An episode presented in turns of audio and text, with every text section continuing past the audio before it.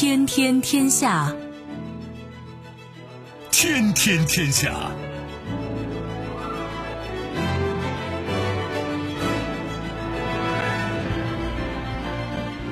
历史穿行者，新闻摆渡人。各位好，我是重阳，这里是天天天下。十一假期，很多朋友说我们的节目也应该关注一下国庆啊，所以我们呼应昨天节目的一个内容，今天也算是推一个小小的话题吧。共庆十一，由头是江南一部国产动漫，独特视角致敬七十年。另外，我们今天还可以关注英国脱欧，僵持纠缠。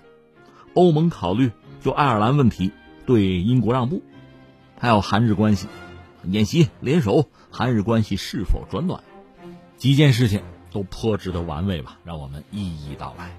收听我们的节目呢，你可以用传统的收音机，也可以使用手机，欢迎选择计时客户端，也可以选择蜻蜓 FM、喜马拉雅 FM 或者企鹅 FM，搜索“重阳”，可以收听我们的节目回放以及其他相关内容。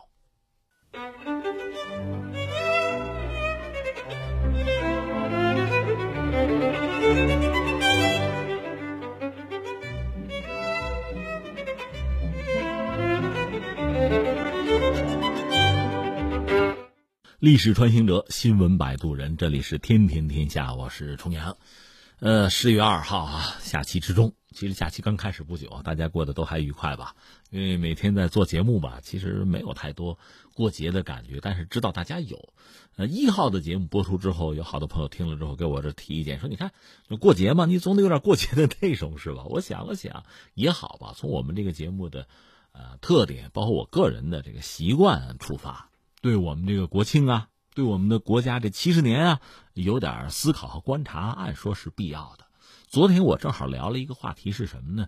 就是非洲嘛，非洲的学者、非洲的媒体提出了一个挺有意思的问题，就是中国人到非洲帮助非洲人发展，而且很多事情做得不错，为什么我们有些非洲人就非要往外跑呢？跑到欧美去了呢？其实我倒觉得，勇于啊、敢于或者善于自省的民族，他肯定是有前途的民族啊。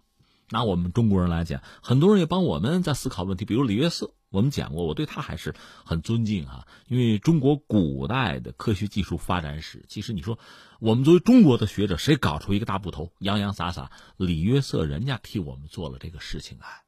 他早已经不在了，而今天我倒觉得，在今天新时代的这个大的背景下，我们的学者是不是要好好的考虑一下，就是我们古代的科技发展啊这个问题，需要有一些研究和观察，有一些思考。但李约瑟提出一个问题，就是那你中国古代科技那么发达，最后怎么没能产生工业革命？回答这个问题其实很难，因为我相信他答案绝不是单一的一个选项啊，它可能是一个多选题。备选答案会有很多，而最后呢，这几个备选答案彼此之间可能还有很复杂的相互之间的这个影响啊，它是一个多个因素作用产生的结果。后来你看，还有钱学森之问是关于大师的，我们总要问一些问题，他对我们理解我们的过去，甚至修正我们的航线都是必要的。所以昨天我们聊，这不是非洲人问一个问题啊，非洲人有些人跑出去了。是啊，所以我们中国人也看这个问题，就比如难民的问题，这个不只局限于非洲了，不是很好的努力改变自己国家的命运，建设自己的国家，而是逃了、离开了、躲避了。这个在战乱期间也不失为一种选择，但是这个与国家何异啊？与民族的未来、与自己的后代何异啊？我这益就是益处的益啊。而相形之下，我们看中国，就在中国当年一穷二白啊。百废待兴的时候，那么多人是冲破重重险阻回到我们这个贫穷落后的国家。即使是再往前，在四九年以前，在那个积贫积弱的时代，有很多人在寻找真理，很多人不放弃，很多人在为这个民族拼搏。你说中国能够发展到今天，不就是因为这些人这种精神的存在吗？所以昨天我们还聊到了这个共和国勋章，聊到了这个荣誉称号的获得者。聊到了他们的精神，所以我真的在想，如果昨天那个节目我们用两个字概括一个概念，应该叫做家国。中国人有这种家国情怀，自古至今就有。虽然国这个理念、这个概念嘛，随着时代的变化，它有调整、有不同，有变化，但是中国人的家国情怀是一贯的。而在这个世界上，可并不是每一个国家都有，而且我们有几千年的文明史，这种情怀呀，这种传承本身就是一种力量。这个还真不是每一个国家、每个民族都有的，都能和我们相提并论的。这是一种感慨啊。那么由昨天假设我们把它做第一期的话，我们今天可以接着聊。那在假期期间呢，我们不妨找出这么几个概念。作为我们的一个由头也好，作为我们观察问题的角度也好，也作为假期我们一个小小的特别的安排吧，也是为我们的祖国点赞吧。那你说昨天我们这期聊算家国，今天聊什么呢？你肯定想不到，我想聊的是江南。江南还得加个书名号，指的是就是九月二十七号左右刚刚上映的一部电影还是动漫。而且我没有任何给这个片子做广告的意思。我也知道目前就假期吧，可能是不是最好的片子、最叫座的还是《我和我的祖国》，这是肯定的。那现在可能最火的献礼片可能是三部吧，我们不谈那个啊。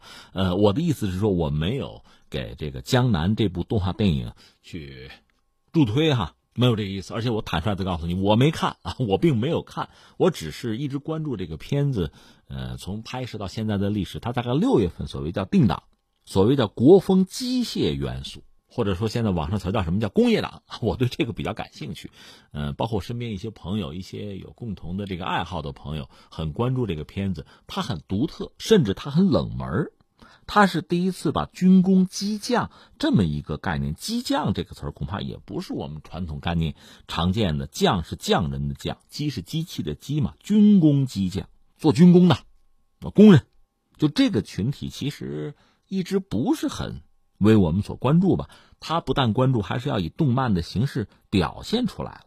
他展示的江南，你马上想到什么呢？就是江南制造总局啊。他讲的这个故事大约发生在清末，在上海，一个所谓叫什么弄堂少年叫阿郎。我跟你说了，我没看过这个片子，啊只是看的一些介绍和一些片段啊。所谓弄堂少年，这么说都不一定合适，因为弄堂是上海元素嘛。这个孩子理论上得算说曹帮，曹啊，古代指的是运河呀，围绕着运河讨生意的曹帮嘛。后来就发展成青帮了，这我们知道吧？就这么一个孩子，阴错阳差，他进入了江南制造局，成了一个学徒工，遇到一个好师傅，开始自己这所谓精彩人生吧。他师傅叫陈铁寒，后来应该等于说是在甲午战争之中就阵亡了，牺牲了。在这个老师的教导之下呢，这个小孩子潜心学习，最后成为一个顶尖的机匠。所以你看，《江南》这部片子实际上讲的就是就背景嘛，当年的洋务运动啊，呃，甲午海战啊。是有这样一些历史的真实的元素在拖着。这个片子本身，据说从创意到后来的拍摄过程之中呢，一个是，呃，江南造船，包括它的母公司就是中船集团是全力在支持。另外，上海文化发展基金会也给予相当的扶持吧。这个片子我看了看导演的访谈，他说早先这个故事设定是一个所谓叫架空历史，就虚拟的吧，蒸汽朋克架空历史。说这个主角能够扭转乾坤，最后赢得甲午海战，但这个就有点扯了。后来主创团队是放弃这个设定，最后出现的是现在这个这个故事吧。而且他们的原则叫大事不虚，小事不拘。就是你看，像洋务运动啊、甲午战争啊，这个不能是虚拟的。而小事不拘呢，比如说清朝人们的大辫子，好像在这个片子里边，就是在这个视觉、服饰啊，在这个设定上，似乎就还不至于。而且在这个后来海战之中呢，有一条宏远舰，也是要和日本人这个同归于尽的。宏远舰是两个烟囱，它的母型就是模仿的，应该就是邓世昌的那个致远舰，但是外形有变化啊。两根烟囱是不是大家觉得好看一点？就等等等等吧。那这些东西是这影片里的故事，我就不多说了。呃，讲是为了让大家。知道这是个什么东西啊？江南。那现在我要讲的是什么？你马上猜到了，呃，穿越吗？历史穿行吗？江南制造局。我今天想跟大家聊的恰恰是这个。前两天在我们的另一个节目《今天大不同》里，我正好聊了那个北洋水师成军。其实北洋水师的事之前我们也说过，所以我特别讲的还不是北洋水师成军，而是中国最早的近代的舰队是谁呢？阿斯本舰队，再再扯两句吧。一个说到当年有一位啊，就镇压太平天国的时候，有一号叫胡林翼。有人说这也算中兴四大名臣之一啊，各种说法，他也算之一。他死的早，一个是曾国藩说，反正他呀才华胜我十倍，这是曾国藩说。这胡林翼很厉害，但他死的早，原因又是什么呢？说就是得了朝廷封赏，镇压太平天国，然后在这个江边啊骑马狂奔啊，爽啊！忽然看到洋人的这个火轮船，在这个江面上啊飞速的驰过，他忽然意识到。你想，当时大清国这个军队和太平天国死磕用的都是冷兵器，洋人那个船我们打不过呀。说想到这，忽然觉得这是中国将来的大患啊，结果是口吐鲜血，从马上就栽下了，很快就死了。你说这不吓他吗？你也可以这么说，或者叫忧虑吧。胡林翼是这么玩的。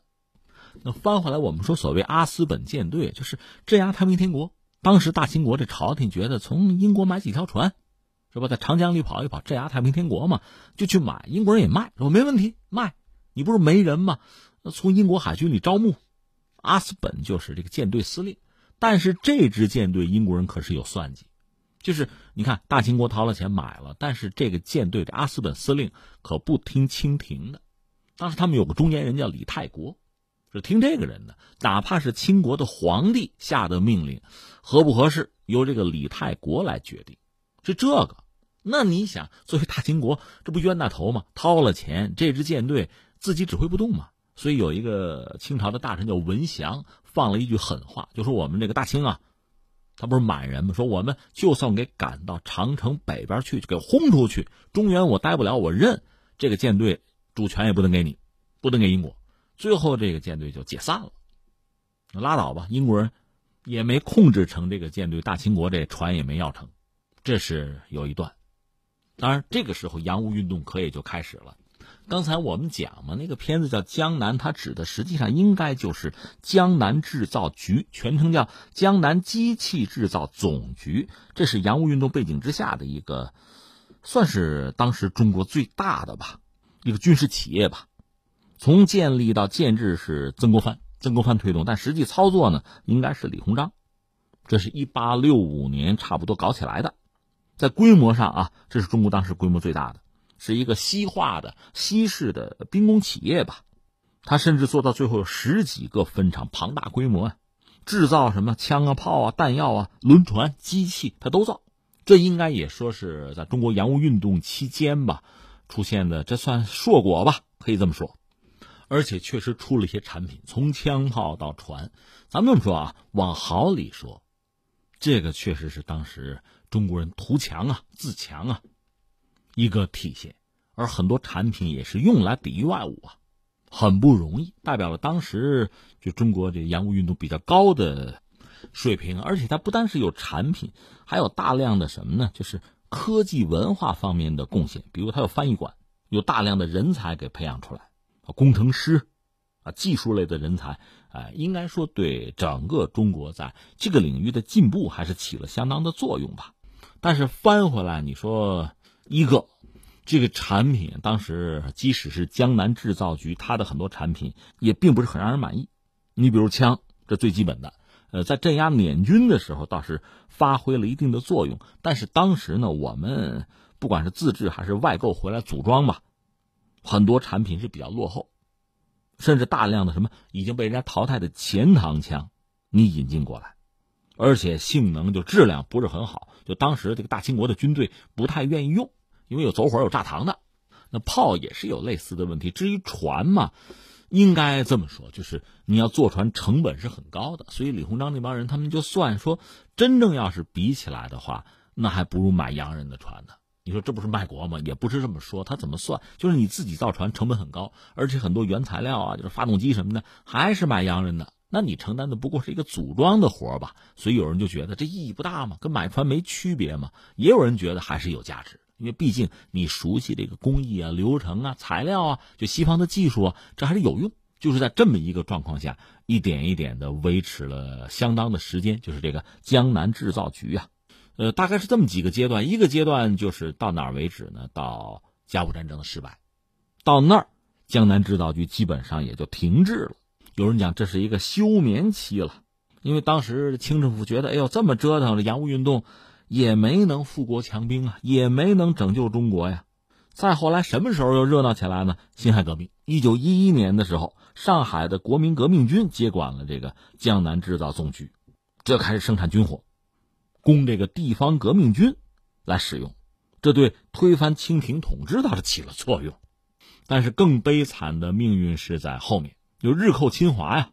日军曾经占领这个江南制造总局，还更名叫三菱重工株式会社江南造船所，有那么一段悲惨的历史。但是再后来，特别到了四九年以后，那形势发生根本的变化。在今天一说江南造船，谁人不知啊？甚至中国最新的战舰，什么万吨大驱什么的，都是出自江南厂嘛。那这段历史我们就比较熟悉了。在那部叫《江南》的动画片的最后，大概安排这个神秘的这个零五五啊，万吨大驱是不是还露了个面我这不希望算是剧透啊，反正有这么一幕吧。这是我们讲了讲这个动画片和当时那段真的是不堪回首的历史。那你说讲了这个，从这个视角你能看到什么呢？一个是就中国人图强啊，图存呐，我们的这种奋斗啊、努力确实一直没有停止过。你说我们没有拼、没有奋斗？你说我们不认真、不努力、不勤劳？不是的，我们努力了。但是我们也知道，这个洋务运动最后以甲午战争的失败等于说告终。他宣告洋务运动不成功，你想引进西方的坚船利炮，维护这个国家的统一啊，维护国家的利益啊，包括维护清廷的统治，其实这个梦做到这儿就得醒了。然后我再感慨是什么呢？这部片子虽然我没有看，但是大家不是戏称工业党的作品吗？还是认为还是要强调工业在一个国家近代化、现代化过程之中，它要起的很特殊的作用。因为工业本身呢，它不是简单的一个产品、工业制成品啊，或者能源资源的整合，它其实是一个体系，它甚至是一种思维方式，它是一个国家发展强大的基础。所以，即使在今天一说工业化、工业国，一说实体经济，对我们来讲还是很重要。今天我们可以很骄傲的说，我们可以成为全球的第一大工业国。这前不久我们节目恰恰谈到了啊，我们拥有全世界最为。完整的大概是四十一个吧，大类，我们都有，百分之百，在世界上没有第二个国家是这个样子的。你也可以说我们吃了亏，交了学费，我们现在终于做到这一点。但是你说光认清这个有没有用？当年洋务运动很多先驱他们没有看到这一点吗？未必。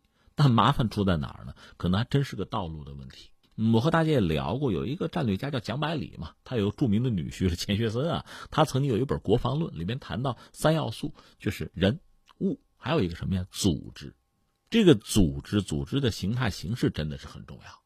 所以我们说七十年，我们高兴。从某种意义上讲，它是一种组织，对传统中国社会的一种再组织，而这种组织带来的力量，其实。我们是很容易在历史上看到的。你看，就说抗美援朝，说到抗美援朝，说到英雄，大概是从二零一四年以来吧，我们已经是六批迎回五百九十九具在韩的志愿军烈士的遗骸回家了。但我们知道，他们之中很多人都是不知道姓名，甚至家人都不知道他们的情况，一点点做工作，比如说通过那 DNA 检测。前两天就是烈士纪念日的时候，刚刚又确定六名烈士的身份和亲属关系。我们在一点点做这个工作哈，这是对烈士的告慰，也是对历史的负责任吧。那我想说的是，你看在抗美援朝作战的时候，我们的志愿军战士，我们的武器装备和对手也没法比，差很多。但是我们打赢了，就这种以弱胜强的战力，在中国近现代史上你去看吧，那这种规格的这样的博弈。你算起来打赢的，这是第一次，这是让人肃然起敬的一件事情。所以我想从另一个角度，比如我们从这个组织、从工业化、从这个角度去看看我们的历史，看这七十年的历史，你会油然而生一种自豪感、一种肃穆感、一种崇敬感。所以你看一部片子啊，我还没有看的《江南》，让我联想到这些，我愿意把这些也算分享给你吧。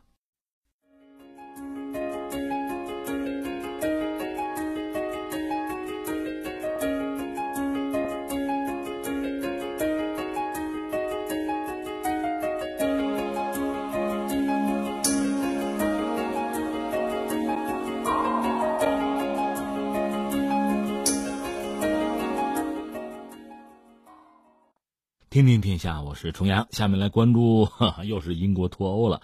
呃，欧盟可能有点新态度啊，说欧盟准备考虑就爱尔兰后备计划向英国做出重大让步。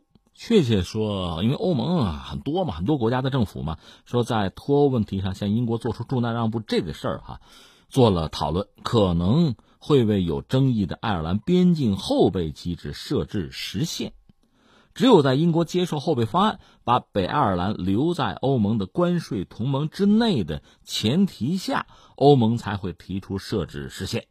欧盟长久以来一直表示说不考虑时限的问题，而英国现在的首相约翰逊确实啊也是正四处碰壁啊。他是计划在本周公布自己的提议。就英国首相啊，约翰逊啊，他表示过说不会允许英国陷入后备方案的困境。也有人说，关于这个实现的讨论还没有进入谈判阶段啊。但是法国和德国呢，对这个事儿做过探讨，因为法德算是领头羊啊，在欧盟里啊，任何重大让步都要在双方重建信任的前提下才有可能出现。哎，那就是说，这信任现在是个问题，因为英国不要说和欧盟，就英国国内自己这点事儿就倒不清楚，所以现在欧盟看他就看英国啊，也很焦虑，也是摸不着脉。那我们再回到英国，就是鲍里斯·约翰逊首相啊，进入十月之后，因为十月三十一号按说就该到了所谓这个最后关口了，所以留给英国首相约翰逊带领英国脱欧的时间已经不多了，三十天都不到了。今天可是二号了啊！说到底就涉及爱尔兰这个边境问题，待会儿我再解释啊。说他打算向欧盟提出一个新计划，最早说是周二向欧盟领导人公布详细的脱欧方案。作为给欧盟提案的一部分，英国政府建议在北爱尔兰地区和爱尔兰设立所谓的清关区，关是海关的关啊，清关区。这个计划承认呢，需要在爱尔兰岛进行海关检查，但是将远离边境地带，主要在这个货物发源地或者是最终目的地进行。英国政府说呢，说要进一步的海关检查会非常有限，而爱尔兰广播公司。就媒体，爱尔兰媒体报道说，英国已经计划在距离边境五到十英里的地方设立一连串的海关关卡，在货车上安装实时跟踪设备。这个报道说呢，这些想法是约翰逊团队向欧盟提交的，说有四份非官方文件的一部分，意味着他背离了不在爱尔兰。这个边境啊，建设基础设施的承诺，爱尔兰政府呢不太可能支持在边境两侧建立永久清关地点，即使在五到十英里之外。你说这这啥意思？这大伙儿再给你解释解释解释就清楚了啊。说到底吧，这个所谓爱尔兰后备计划，这是达成脱欧协议的最大的障碍。它规定呢，在英国和欧盟达成贸易协定之前，你得确保，就是英国不有个北爱尔兰吗？这个地区和欧盟成员国爱尔兰之间不出现需要海关边防的所谓硬边界，硬边界嘛，那就是有海关啊，有边防了，这不能有，因为之前约过这个，这叫做爱尔兰后备计划嘛。那北爱会继续受到欧盟规则的制约，可是北爱受到制约，它又是英国的一部分，那你就没拖成嘛？问题就在这儿，所以大家头很疼，怎么解决这个问题？所以对约翰逊来说，这玩意儿咋整 啊？这就是一个挺大的问题。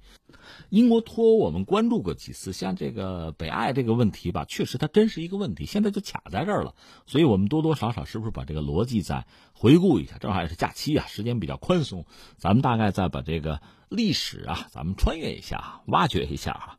英国脱欧脱脱的是谁呢？脱的是欧盟，欧盟就是欧洲联盟，欧盟的前身叫做欧共体。这说到这个一次大战、二次大战，欧洲打了一个是吧？头破血流啊！所以大家看明白了，欧洲不能再打仗了。怎么样？叫联合。所以二战之后呢，首先德国、法国这世仇啊，放下仇怨。呃，首先在经济上就联合，逐渐的整个欧洲走在一起。欧共体，欧共体建立之初呢，就是法国这个西德，就是联邦德国。那时候德国还没有统一啊，还有什么意大利、荷兰、比利时、卢森堡，这个西欧吧。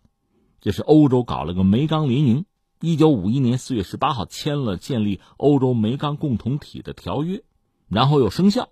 再往后呢，逐渐就拓展，一个是范围拓展，更多的国家可以加入；再就是项目或者领域拓展，打造这个欧洲共同市场啊、原子能共同体啊等等等等，这样搞起来的。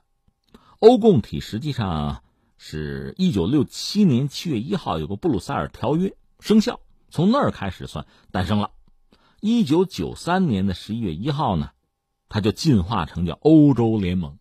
这个说到底要做什么？就打造一个大的，你看啊，呃，其实是一个共同的市场，而且呢，它强调的是团结。其实欧洲团结不容易，在这个文化、历史啊、宗教、什么语言啊都不一样，所以你说欧洲要一块整合，其实很难。那我个人认为呢，欧盟也好，以前欧共体也好，这还是人类历史上很重要的一次尝试。这个尝试不管成败吧，也都还是很可贵的。在欧洲各国之间吧，建立一个就是很密切的、就联合的夯实一个基础，清除彼此之间的壁垒，保证各国经济社会的进步，打造一个在经济、政治、在安全、外交等等各个方面能抱团的、抱团取暖嘛，抱团发展吧，啊，取长补短呐，啊，资源共享啊，这么一个一个集体。这个集体实际上首先在经济上呢，大家都会得利，因为经济上得利有好处。蛋糕可以做大，那大家愿意抱在一起。那你说不对啊？那英国脱欧干嘛？而且你看什么西班牙呀，甚至像这个法国、意大利，不都有这样要脱欧的声音吗？是这样，英国脱欧呢，实际上是前几年的，二零一六年的事儿。英国加入欧盟吧，确实也有点他自我感觉啊，有点自己委屈，因为英国历史上、传统上是一个大国、强国，做过世界老大吗？它实际上一个全球性的殖民帝国，它和其他欧洲国家不大一样。法国呢，仅次于它，但是规模远不如它，就是世界级的这个殖民啊，远不如英国。德国呢，等到它崛起的时候，这不已经没地盘了吗？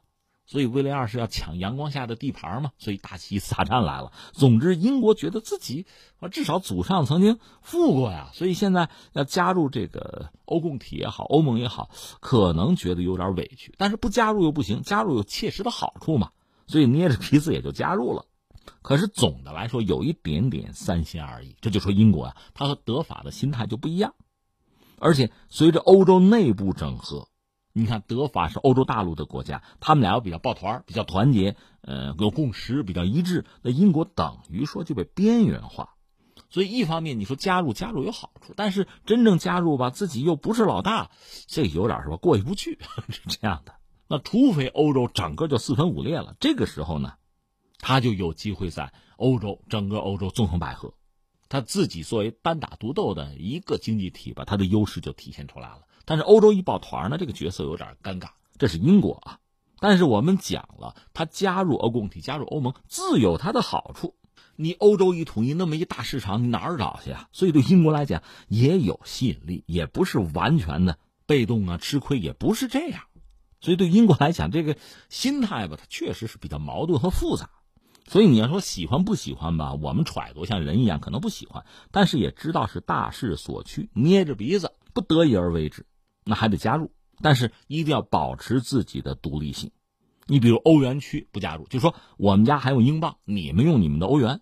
另外，欧洲那个申根签证，英国也无效，就它保持一定的独立性，它和德法保持距离。或者说，他更愿意和谁和美国站在一起？这个作为欧盟，你比如德法也不是很高兴。你看，你进来又是三心二意的，又不愿意跟我们抱团但总的来说，加入之后，因为英国在欧盟国家里实力还是靠前的呀，所以大家还是都得利，这就无所谓了。水涨船高就没有关系啊。全球经济形势好的时候，这些矛盾的问题其实都可以按下不表。这就是我们说的，到这个落潮的时候。这水位低了，那谁裸泳就看出来了，穿没穿内裤就看出来了。这个时候矛盾就凸显出来了，一个叫欧债危机，一个叫难民问题。这些问题一出现，那作为英国来讲，一我拿不到更多的利益，第二呢，我得掏出更多的钱来。我不但占不到好处，你们是占我便宜的，因为你得接难民啊，那是义务啊。而且你作为一个相对比较发达的国家，在欧盟里啊，你得多接呀，多掏钱呐。所以作为这个英国人。天天精打细算，他就不愿意了嘛？不愿意怎么着？那脱欧吧，就有一部分人有这个想法。但是问题在于，这个事儿你一定要斤斤计较啊，你一定要患得患失啊，你得算啊，是出来更合算，还是留在欧盟里更合算？这个算法不一样，人们得出来答案可就不一样。麻烦就麻烦在这儿了。当时英国首相还是卡梅伦，二零一六年吧，他当时做了个决定，公投吧。这个你说好吗？好啊，民主啊，投吧。关键是在于大多数的公众咱实话实说，对于这个既是国家前途的问题、大政方针的问题，又涉及到其实更多的国际关系的问题啊，政治、经济、财经啊，包括未来发展这些问题，它不是我的专业呀。你要让我说感情，这好办，我有自己的情绪，我可以表达。但这个事情真要算账，谁会算账啊？我们以前聊过，就特蕾莎梅当时她脱欧时候，她手下的人，她那个团队啊，真正的专家、谈判专家人是凑不齐的。英国没那么多人，就谈这个事情、算这个事情，你算不清楚，你都算不清楚，你让老百姓算清楚很难。而老百姓又往往很感性，容易被煽乎。这时候演讲能解决大问题，所以你看，当时卡梅伦他现在也后悔了。其实这个决定并不明智，或者说并不负责任。因为涉及到国家的重大事项的决策，说实话啊，尊重公众的这个民意，这固然重要。但是说实话，专门的人做专门的事情啊。你就说咱们前两天这大阅兵发展什么，不发展什么，来咱投个票吧，你觉得行吗？这不还是得专业的人决定专业的事情吗？他当时说咱投票吧，一个是民众有些人对这事儿就不感兴趣，那就不投嘛。投票的里边呢，主张拖的比不拖的多那么一点点，一丢丢。这民意其实接近，但是因为那个当口正是欧盟逼着英国接受难民啊，你每年掏钱啊，缴高额的这个会费呗，等于说哈，所以作为投票的公众往往是对欧盟不满的，就主张英国脱欧。你很感性吗？让我多掏钱，让我接难民，不愿意吗？结果没想到最后的结果就是说脱欧的人占多数。你不是让民意定吗？民意说脱，那这事儿是你定的，卡梅伦自己玩脱了，那愿赌服输吧。他下台了，这烂摊子留给这个特蕾莎梅了，那梅就得跟欧盟去谈脱欧的条件呀，就希望多得利。说到底就这么回事儿，因为你脱了欧呢，那意味着什么？难民问题啊，会费的问题，这不就解决了吗？我就不接着了。但是呢，我最好还能保有和欧盟目前的经贸上的关系，没什么关税，挺大的市场，自由贸易是吧？但是欧盟傻呀，欧盟想的就是，你要么别脱，脱了。那咱就一刀两断，就说权利啊、义务啊、利益啊、责任呢，这肯定是统一的。你不能光占便宜啊，你不承担责任不行啊。所以咱要是欧盟，咱也会这么想问题：你要得着都得着啊，自由贸易的利益你占着，难民你也接；你要不要都不要，一刀两断，你看着办。就这个。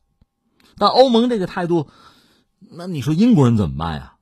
这没是夹在中间，他也答应不了啊。你看。他如果接难民呢？英国国内肯定不干，都接了难民，我脱什么欧嘛？但是你说不接，你不接，欧盟那边怎么可能随随便便给你那么多便宜啊？就说英国一些公众或者一些政客啊，咱不管什么样的目的啊，或者什么样的这个原因啊，智商咱不说这个了。英国国内的要求对欧盟的要求其实等于不切实际，欧盟不可能答应。但欧盟那边的态度，英国国内也不接受。有人说哈，如果仅仅是从事海关什么的，对这个出入境货物有些检查，这个也就接受了，就妥协了。因为说老百姓也不懂，稀里糊涂就对付过去了。如果老百姓真算经济上真懂的话，那干嘛要脱欧啊？对吧？这就说回来，关键问题在哪儿呢？有些东西老百姓是看在眼里，是懂的，或者说是有这个感受，并且由此产生情绪的，就是这个北爱尔兰这个问题。北爱尔兰或者爱尔兰，我们知道那个岛和英国之间是啊纠结了很久吧。北爱问题呢，呃，上个世纪后半叶，这就是英国的一个心病。爱尔兰岛吧是近代被英国人占领，一战结束以后呢，当时英国衰落，爱尔兰说我独立，我要独立，结果就建立了爱尔兰自己这个国家是个共和国。然后有一个麻烦在哪儿呢？爱尔兰岛的东北部有六个郡。这英国移民在那儿比较多，那就涉及到历史传统，特别是什么呀？宗教和哪儿相近呢？就隔海的大不列颠岛，人家比较亲近，所以他们并不想生活在爱尔兰共和国，希望留在英国。那最后爱尔兰怎么办？一分为二呗。爱尔兰是一个共和国，北爱尔兰那六个郡，东北六郡，那算英国领土。你说这不就结了吗？结不了啊！北爱尔兰是有些人。和英国就宗教什么的关系很密切，我们知道他也有本地人啊，所谓土著嘛，也不少嘛。而且爱尔兰人历史上又被英国欺凌压迫，就不希望自己的家园还分裂，还有一部分是英国的领土。那这部分人更愿意回到爱尔兰。那我们希望我们这个岛统一嘛。顺便说一句，今天有人说爱尔兰统一的可能性可来了啊，有机会了，因为英国脱欧嘛。那在当年呢，上世纪后半期，就北爱尔兰的很多人是想脱英，还搞了这个武装组织，就爱尔兰共和军，进行这个。实际上，你说武装斗争、恐怖袭击一码事吧？这英国当时就当局也是，呃，很损失惨重，很紧张，很闹心。然后到了上个世纪九十年代呢，这个形势有所缓解，大背景是欧盟都有了。你知道这个以前欧共体的那个会歌就是贝多芬的《欢乐颂》啊，那大家都是兄弟了，一家子了。别说你爱尔兰和英国，那跟意大利、跟德国、跟法国都算是兄弟了。大家这哥几个一块过了，这是个大背景。那北爱尔兰原来像共和军什么的，就是这个武装组织，算了，就别那么搞了吧，和谈吧。当然，英国政府也做一些让步啊。那你看，欧盟存在，实际上那各国都要让渡一部分主权的。爱尔兰也好，英国也好，两个主权国家的独立空间其实都小了。那北爱的这个问题，就不是特别大的问题了吧？甚至哈，将来真的欧盟成为一个国家，那大家都是都是一个国家的公民了嘛？那就不要闹了。但你注意，这是有欧盟这个平台上，大家可以这样考虑问题。没了，英国脱欧了，那意味着英国和欧盟之间就得有所谓硬边界了。那这边界在哪儿呢？我们就说在爱尔兰这个岛上，爱尔兰共和国和北爱尔兰，北爱尔兰算英国的呀，这个边界就得有了，就有卡子了，有海关了，那这不就麻烦来了吗？爱尔兰、北爱尔兰之间要有这个物理上的隔离，这个隔离作为当年北岸闹事儿那帮人，他们肯定不愿意接受啊，所以他们就应该在闹，就是还是要独立，从英国脱离出来。那英国当然不干了。因为这不是个经济问题，国家主权问题在这儿呢。你当了首相，你脱了欧，最后爱尔兰脱了你，那怎么办呀？那苏格兰脱也受不了，是吧？所以在这个状况下，英国也好，欧盟也好，这个问题是回避不了了。那你说能不能不设边界，就不设海关呢？好啊，人员货物就贸易自由往来，那不等于没脱欧吗？你想，这这这英国折腾半天，折腾什么呢？不就想脱欧吗？所以这是一个结构性的矛盾。所以事儿到了这一步，欧盟要么你退一步，就是说你不给人家英国分配难民，然后还搞自由贸易，除非这样，那人欧盟当然不干了，离婚离婚啊，我的就是我的，你的还是我的，这这我太吃亏了，这个我凭什么呀？而且如果英国这样做成的话，你想这会不会成为连锁反应？那人家意大利、人家西班牙甚至法国，那我们也算了，我们也脱了欧，然后和欧盟又保持一个就原有的经贸的关系，我又不接受难民，我不负责任，不承担这个相应的职责，好不好啊？这就散了。欧盟是不可能牺牲这样的一个原则去迁就英国的。那怎么办？要不先缓一缓，从现在到二零二零年之间，先拖了，然后慢慢谈呗。特雷莎梅谈到了一个所谓兜底的方案嘛，就二零二零。就缓冲期结束的时候，说还没谈个结果怎么办啊？英欧贸易暂时还是保持现状。你说那不还是英国人占便宜吗？呢？欧洲这边有要求，说这么着啊，如果按你那个兜底的方案的话，有一条就是保持现状期间啊，英国你不是享受对欧的自由贸易吗？你算占便宜啊，但是你得遵守欧盟的各种贸易规则，你无权和第三国达成单独的贸易协定。而我欧盟如果和别人签什么，你还得执行。我得约束住你啊，谁傻呀？那等于说，在这个状况下，你要保持对欧洲的自由贸易，就丧失了国际贸易的自主权。那跟没脱有什么区别吗？那等于说，英国还是被留在欧盟内啊。而且你这个状况半脱不脱，你又不是纯粹的欧盟的成员，那我要给你穿小鞋你可别嫌挤啊。所以对英国来讲呢，假设真的是这么干了，那你贸易的自主权就交出去。换来的是不接受难民，那这合算吗？我不是说过了吗？这其实是一个需要仔细考量的问题了。所以公众当年说我们脱欧，我们不接难民，现在呢，真要告诉你，你现在损失更大，那我们要不就不脱了吧？我们再公投一次吧。这样的人就越来越多。公众嘛，他的态度他是很难完全统一，有一个一致的共识很难。所以你看，梅是夹在呃英国国内和欧盟之间。他最终就拉倒，等于说就退出历史舞台不干了。现在是由鲍里斯·约翰逊来接盘，接盘这个问题还在。现在我们就看他能提出什么方案。其实他提什么方案不重要，关键是欧盟接不接受。欧盟接受那就好办，不接受那您国内接着打架去，就出现这么一个局面。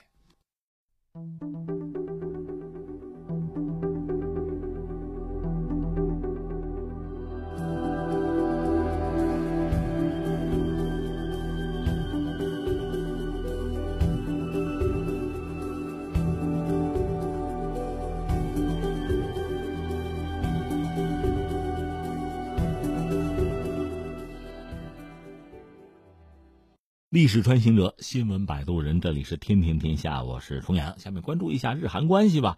有消息说日韩关系在转暖，因为有一个所谓反海盗演习引大家关注。韩国海军九月三十号证实说，是一个多国在索马里附近海域联手举行的反海盗演习一轮。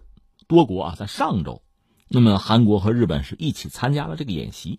因为我们知道韩日围绕着这个贸易啊、安全等等事务，这个纠纷不断呢，双方的关系现在确实，你说到什么冰点谈不上，但是肯定是滑落到低谷了。在这个时候呢，这个消息引起很多人的关注，说：“哎，这是不是意味着两国关系在转暖呢？”按照韩国海军的说法，这个演习啊，九月二十三号到二十六号在索马里附近海域举行的，韩国、日本还有什么德国、西班牙、阿曼很多国家参加。韩国是派了条四千多吨的驱逐舰吧，他那条船是二零零九年以来一直在这儿做这个反海盗任务，所以投入这个演习。那日本也派了军舰吧，但是现在这个状况是什么呢？韩国海军对这个事儿回应是很谨慎的，说各方不要过度的解读啊，因为这轮反海盗演习是多国一同投入的例行的演习，韩国、日本只不过是其中两个而已，就参加一下而已。而日本方面，日本海上自卫队的这个海上幕僚长叫山村浩，他说呢，日本防卫省和海上自卫队综合评估日韩关系，决定不邀请韩国军舰参加十月份的海上自卫队的阅舰式。那这事我们怎么看呢？我倒也觉得很多人可能确实也期待、急于希望日韩关系缓和吧。但是这个事儿本身就是一个演习嘛，演习多方参加，日韩都参加了，而且是在索马里嘛。反海盗的演习，大家都参加了，是一个国际合作项目吧？我们只能这么说哈。所以你就说日韩关系改善了，你说没恶化可以，并没有因为我一看他参加了，我扭头就走，啊，不过如此而已。但是就此判断双方关系就缓和了，有点为时尚早，过于乐观吧。三点，第一点我想说的是什么呢？之前我们节目也关注了，呃，日本实际上是比较清晰的，目的很明确的打击了韩国的半导体产业。这不三种产品吗？我一不卖，那你韩国人就受不了。然后进一步呢，把你踢出白名单，那意味着我出口给你呢，可能是百种以上的产品，我随时可能拧紧水龙头掐你的脖子。韩国能做的呢，也无外乎我也把你踢出白名单嘛。但这个对日本来讲有多大的这个难受的程度呢？不会太多。所以韩国又做了一个事情，就是本来日韩有一个情报的合作嘛，主要是涉及到对朝鲜的吧。那我就退出了，不跟你玩了。当然，这个美国很遗憾啊，但是也管不了太多嘛。因为日韩这次贸易争端，美国作为一个和事佬，并没有起什么太多的作用，甚至有人说他拉偏架，至少没帮韩国嘛。韩国也很失望。但是呢，如果韩国、日本在情报合作上停下来了，日本就难受。这个算是让日本真难受的，就是针对朝鲜的一些情报。他获得不了，比如朝鲜，朝鲜可能刚刚又发射了一个什么不明飞行物吧？那日本方面，一个是对这个事儿的，呃，了解，包括监测，包括一些判断，多多少少会打折扣，因为韩国不配合了嘛，就这个样子。当然，在其他很多领域，比如说像福岛那核电站产生的核污水倒到太平洋这个事儿，日本人说我没办法，我这大罐子里存着，那最后我还得倒到海里去嘛。那日本这个态度也不让人觉得意外，可是韩国就态度很激烈。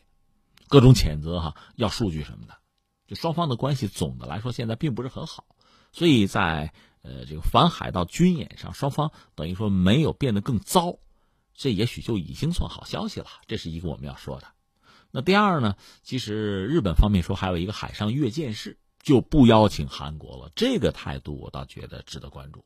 因为你邀请也很可能是所谓热脸贴了冷屁股嘛，对方也拒绝，也不会参与。因为双方有一个关键的问题，其实解决不了，就是那个旗子的问题。那我们索性扯两句啊，呃，日本现在主要的旗子两种旗，一个就是它那个国旗，那个国旗学名应该叫日章旗，日就是太阳，日本那个日，章呢是徽章的章，文章的章，日章旗，它是白地儿，中间是一个实心的一个。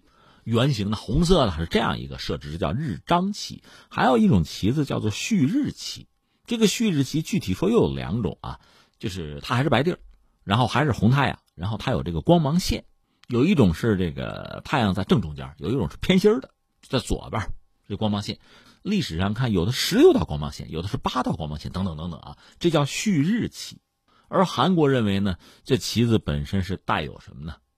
日本军国主义色彩的，所以前段时间是韩国搞类似阅舰式，日本军舰本来是邀请来的，都答应来了，但是这个旗子你不能挂啊。那日本一听，那我不去了，就这个。而且在马上就要到来的这个东京奥运会上，是不是日本的观众能够举这个旗子？韩国也有不同的看法，说你不应该举。那么诸如此类的问题啊，事件摩擦是不断的。那这个事情怎么说呢？一方面，韩国呢，他被日本殖民过，这耿耿于怀嘛。而且在他国内一直有一个声音说应该立法。几年前我就看他们有这个政治人物嘛，议员吧，就呼吁说我们应该是制定法规禁止在国内使用日本的旭日旗。一三年大概我就看过这个报道，这个东西他是不接受的，这是一个啊。但你说，这个旭日旗也好，他这个日章旗也好，这个他们好像一直还在用啊，这怎么理解这个事儿哈？当然，也有人说把这个日本的这个旗子和什么呢？这个比如德国的那个很典型、很象征性的那个铁十字，就联系在一起了。为什么那个能用，这个不能用，或者说这个能用，那个就能用，等等等等，有点乱啊。我把我所了解的先拿出来和大家分享一下啊。据我了解是这样，先说德国吧，德国那个著名的铁十字。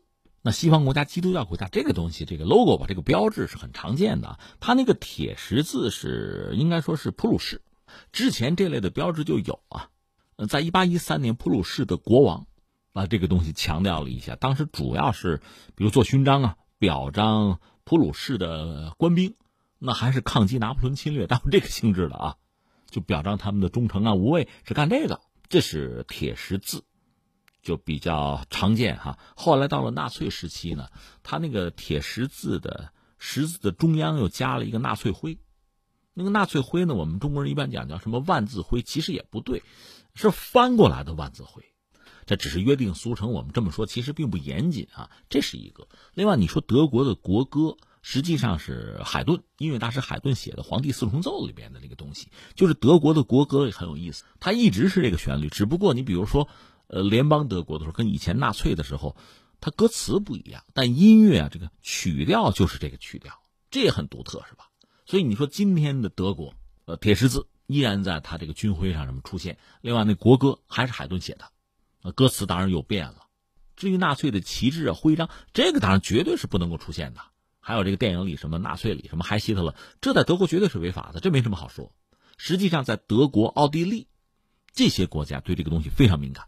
那绝对是禁止的，反而在欧洲其他国家呢，似乎不是像德国或者奥地利那么严格。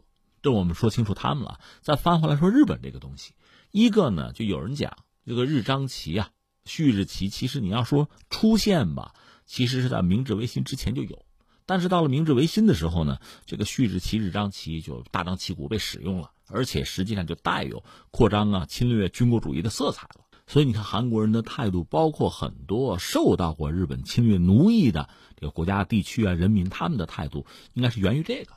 那下面我们说，但是是什么呢？但是在二战结束以后，这不有这个审判吗？审判战犯吗？在欧洲，比如说对这个纳粹牛罗邦审判，这个我们都知道，在亚洲有这个东京审判。但是最终的结果呢，一个是日本的皇室，包括天皇，并没有被定作战犯，而相应的哈。就这两种旗子也并没有被禁止使用，所以在战争结束之后，你说日本国现在日本的国名叫日本国，它的国旗就是这个所谓日章旗，这个等于在国际法上大家是认了，是接受了，包括旭日旗也没有作为犯罪组织使用啊，被定为非法也没有这样做，所以日本还是这样用，特别是那个旭日旗吧，在当年就有日本曾经做军旗用过。那现在日本的自卫队呢，也在用这个东西，只不过他用的是偏心的十六道光芒线的，是这样的。而从国际社会来讲，就是挂这种旗帜的日本军舰或者商船之类的吧，大家还是接纳，这是比较主流的。实事求是讲是这个样子。那韩国方面是不是在国内立法已经很明确这个东西？恐怕又不好讲在哪儿，因为呃，一九六五年双方建交之后呢，双方的关系总体上还是比较稳定。当然，我们知道最近这段时间确实出了一些麻烦。这些麻烦，所谓冰冻三尺非一日之寒吧。你说有一个国际的反海盗演习，双方都参与，这就证明双方的关系就回暖了，好像真的是为时过早，过于乐观。况且我也讲了嘛，这里边有些就是很细节、很技术的、很具体的问题，就是这旗子能不能挂，就这样的问题，一个说行，一个说不行，这已经顶了牛了。应该是二零一三年，日本方面也是从立法这个角度，他们认为日章旗也好，旭日旗也好，都作为日本的象征。所以这种顶牛，有的时候双方关系好的时候，你可以回避，比如说你别刻意的挂它，这个问题就不成其为问题。你一定要挂，那就是刺激，或者说在对方看来就是挑衅。而一旦你挂了，这个事儿就没有太多缓和的余地了，是这么一个状况。而且在即将到来的就东京奥运，那是二零二零啊，如果双方的关系在这之前没能有一定程度的缓和的话，那可能会有很多麻烦了。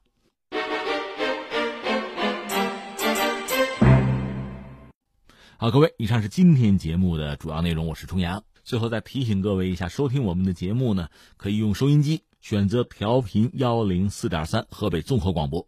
另外，也可以在手机上呢下载计时客户端，计是河北的计，时是时间的时，或者下载蜻蜓 FM、喜马拉雅 FM 或者是企鹅 FM，搜索重阳，就可以收听我们节目的回放和其他相关内容。以上是今天节目全部内容，我们明天再见。五星红旗迎风飘扬。